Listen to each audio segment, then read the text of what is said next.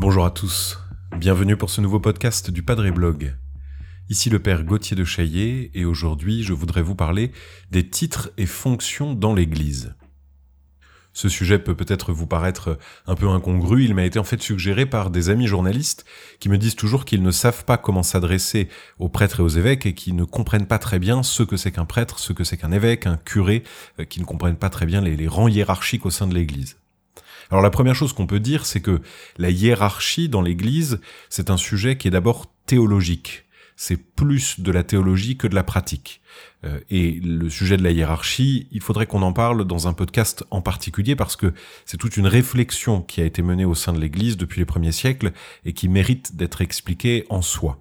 Aujourd'hui, je voudrais juste faire un point technique, pratique, si on veut, sur euh, les prêtres, les évêques, etc. Donc, la première chose à avoir en tête, c'est qu'il y a deux degrés du sacerdoce. Il y a trois degrés de l'ordre, de l'ordination. On peut être ordonné diacre, prêtre ou évêque, mais il n'y a que deux degrés du sacerdoce, l'épiscopat, donc les évêques, le sacerdoce presbytéral, les prêtres. Un évêque, c'est un prêtre qui reçoit une mission particulière de l'Église, la mission de devenir évêque, et qui reçoit une ordination nouvelle qui lui permet de devenir évêque à son tour, c'est-à-dire qu'il participe à la succession apostolique qui remonte d'évêque en évêque jusqu'aux apôtres. Il y a cette continuité apostolique, ce qu'on appelle la continuité apostolique dans l'Église, qui fait qu'on remonte depuis les évêques d'aujourd'hui jusqu'aux apôtres, d'évêque en évêque, cette continuité qui garantit la solidité de la tradition. Un évêque, il peut être évêque d'un lieu ou bien évêque titulaire. Ça, c'est une première distinction. En fait, cette distinction, elle est un tout petit peu euh, obscure, un peu complexe, mais tout évêque est évêque d'un lieu. La, base de l'épiscopat est territoriale, donc tout évêque est évêque d'un lieu. Or, il y a, vous l'avez remarqué, certains diocèses où il y a plusieurs évêques.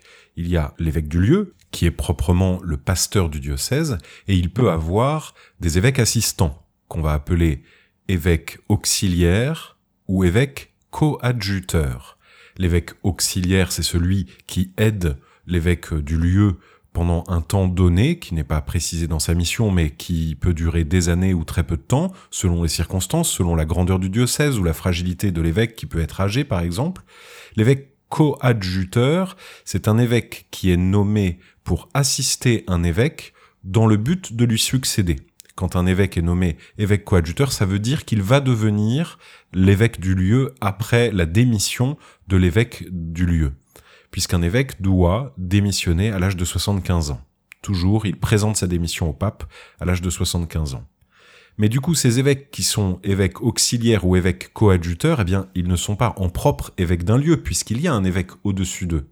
Donc, ces évêques-là sont ce qu'on appelle des évêques titulaires c'est-à-dire qu'ils sont évêques d'un lieu, mais seulement en titre. Alors vous allez me dire, c'est très bizarre cette histoire, mais c'est comme ça qu'on fait dans l'Église pour bien signifier qu'on est toujours évêque d'un lieu. Et donc les évêques titulaires sont évêques d'anciens diocèses qui ont disparu, en Afrique du Nord, par exemple, c'est assez courant en Tunisie, en Libye, etc., qui étaient d'anciens sièges très puissants du temps des pères de l'Église et qui aujourd'hui ne sont plus des diocèses, ou bien en France, des petits diocèses qui ont été regroupés avec d'autres plus grands diocèses. Donc en tout cas, tout évêque est titulaire d'un lieu, soit qu'il y règne, euh, soit qu'il en soit que dépositaire du titre. Un évêque, on s'adresse à lui en lui disant Monseigneur, évidemment et les évêques sont ensuite, si on remonte, si on va un peu plus haut dans la hiérarchie, entre guillemets, les évêques peuvent être aussi archevêques. Un archevêque, c'est un évêque qui règne sur un archevêché, donc un diocèse grand, d'importance historique ou actuelle. Il y a ensuite les évêques métropolites, pour ne pas se perdre dans des détails euh, trop complexes, euh, disons qu'un évêque métropolite, un archevêque métropolite, c'est euh, l'archevêque d'une province ecclésiastique, donc d'un regroupement de diocèses, et il est là pour insuffler, disons, un esprit cohérent entre les diocèses alentours. En France, il y a la province ecclésiastique de Lyon, de Rouen, de Paris, par exemple, qui sont des archevêchés, où il y a donc un archevêque métropolite qui est à leur tête Ensuite, il y a les cardinaux. Un cardinal, c'est un conseiller du pape. Le collège cardinalis, l'ensemble des cardinaux, a été défini au cours de la réforme grégorienne. La réforme grégorienne, c'est un, moment de l'histoire extrêmement important aux alentours du XIe siècle, où l'Église s'est dotée d'une organisation euh, plus ferme, plus claire, euh, quant à l'entourage du pape notamment. Et dans le cadre de cette réforme de l'entourage du pape, a été décidé qu'il y ait un conseil constitué par l'ensemble des curés de Rome. Donc les cardinaux, ce sont historiquement les curés de Rome qui ont pour mission, le moment venu, d'élire le pape et surtout de le conseiller et de l'aider à gouverner l'Église. Les cardinaux sont choisis parmi les évêques et donc ils peuvent être en même temps cardinal, donc avec un rôle à Rome, et en même temps évêque d'un lieu, archevêque, etc. Un cardinal, on s'adresse à lui en lui disant éminence. Et enfin, tout en haut de la hiérarchie épiscopale, un évêque est choisi pour devenir le pape, c'est-à-dire l'évêque de Rome, qui est le chef du collège épiscopal, le chef des évêques. Et donc le pape, vous le savez, on s'adresse à lui en l'appelant très Saint-Père. Revenons à présent au degré hiérarchique du sacerdoce presbytéral, qui est sans doute celui que vous rencontrez le plus couramment. Il a été pris dernièrement l'habitude de dire curé de manière péjorative pour parler d'un prêtre. Et on entend ça, euh, on entend parler d'écuré, etc. C'est un mot qui a été détourné de son sens original et qui devient une appellation générale pour les prêtres dans un sens péjoratif. Donc, soyez attentifs à ne pas l'employer à mauvais escient, euh, parce que ainsi vous signifiez une forme d'anticléricalisme qui n'est peut-être pas ce que vous souhaitez les prêtres sont de deux ordres différents, les prêtres réguliers et les prêtres séculiers. C'est assez simple, les prêtres séculiers sont ceux qui vivent dans le siècle, et les prêtres réguliers sont ceux qui sont soumis à une règle, qui vivent dans des monastères ou qui font partie d'une communauté religieuse, même s'ils ne vivent pas dans un monastère. Ce sont les prêtres qui ne sont pas les prêtres diocésains. Pour tous les prêtres, il y a l'appellation père. Or, les prêtres réguliers, ceux qui ne sont pas les prêtres diocésains, doivent être appelés pères tout court. Les prêtres diocésains, à l'inverse, doivent être appelés mon père, ce qui revient à l'ancienne appellation qui est toujours en vigueur, monsieur l'abbé.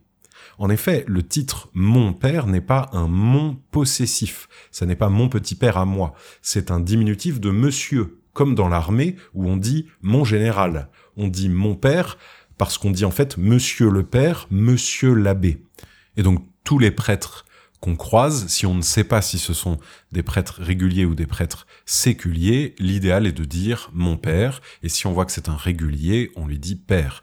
Et parfois certains prêtres reprennent en disant non, moi c'est père puisque je suis euh, religieux, dominicain, jésuite ou que sais-je.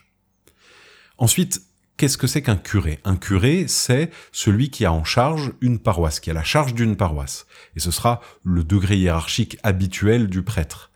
Les curés sont assistés par des vicaires. Voilà ce que c'est qu'un vicaire, c'est celui qui tient lieu de curé. En latin, vicarius, ça veut dire tenant lieu. C'est exactement comme dans l'armée où on a le lieutenant, celui qui tient lieu du degré hiérarchique supérieur. Et donc le vicaire, c'est celui qui tient lieu du curé, donc il détient les prérogatives euh, qui lui sont confiées par le curé, et donc on l'appelle vicaire puisqu'il est l'assistant du curé. Il n'est pas le pasteur de la paroisse, mais il est l'assistant du pasteur, celui qui en tient lieu lorsque le curé est empêché, absent, ou lorsqu'il remplit des charges que le curé lui a confiées.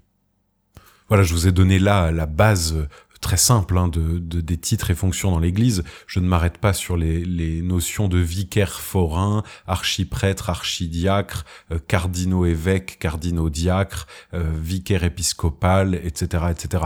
Euh, je me tiens juste à ces quelques degrés très simples de hiérarchie, juste pour vous aider à vous y retrouver lorsque vous croisez un prêtre, pour savoir comment l'appeler ou un évêque, etc. Merci d'avoir écouté ce podcast, merci d'être fidèle à nos contenus, n'oubliez pas de vous abonner pour ne pas manquer les prochains, et moi je vous dis à très bientôt.